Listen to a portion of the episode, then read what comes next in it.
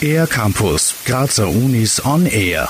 Das Naturhorn steht in engem Zusammenhang mit alter Musik. Was ein Naturhorn genau ist, erklärt Peter Heckel vom Institut für Alte Musik und Aufführungspraxis der Kunstuni Graz. Naturhorn ist äh, ein Instrument äh, ohne Ventile. Also die Ventile sind ja erst so um 1820, zwischen 1810 und 1820 erfunden worden. Und darum ist das Naturhorn auch interessant für die Harmoniemusik, denn die hat sich aus der Militärmusik im frühen 18. Jahrhundert heraus entwickelt.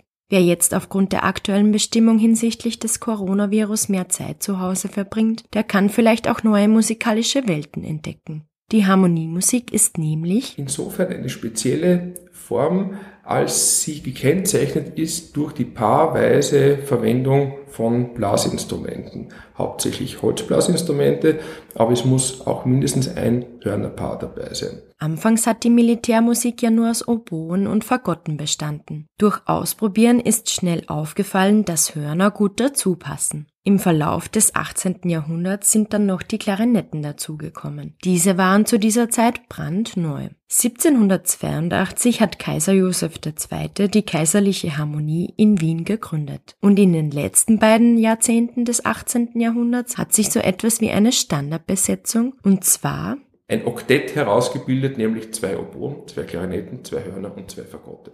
Zu Beginn des 19. Jahrhunderts ist die Besetzung allmählich vergrößert worden. Es wurden Flöten und verschiedene Bassinstrumente hinzugefügt. Außerdem wurden beispielsweise bekannte Opern oder Symphonien so arrangiert, dass sie für Tafelmusik oder gesellschaftliche Ereignisse vorgespielt werden konnten, denn diese Harmoniemusik war gerade in der Zeit, die wir jetzt ansprechen, um 1800, äh, das war auch so etwas wie ein Unterhaltungs- und Repräsentationsmedium des Adels. Offenbar hat Kaiser Joseph II. in seinen letzten Lebensjahren der Harmoniemusik zu großer Popularität verholfen, die heute glücklicherweise für alle verfügbar ist.